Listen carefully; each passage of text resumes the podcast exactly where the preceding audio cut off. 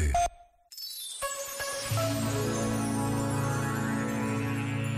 Sobre o corpo e a encarnação de Deus que celebramos no Natal, escreveu José Frazão Correia.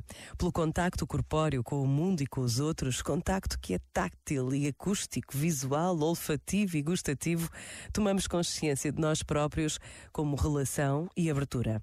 O nosso ser corpo é pele, superfície de contacto, necessidade de proteção, estratégia de reprodução.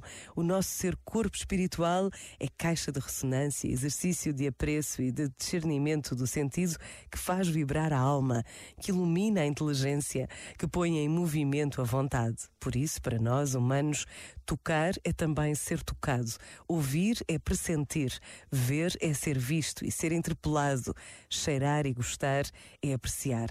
A realidade não é só coisa a usar e a consumir, é lugar simbólico, caixa de ressonância de sentido, abertura espiritual à transcendência.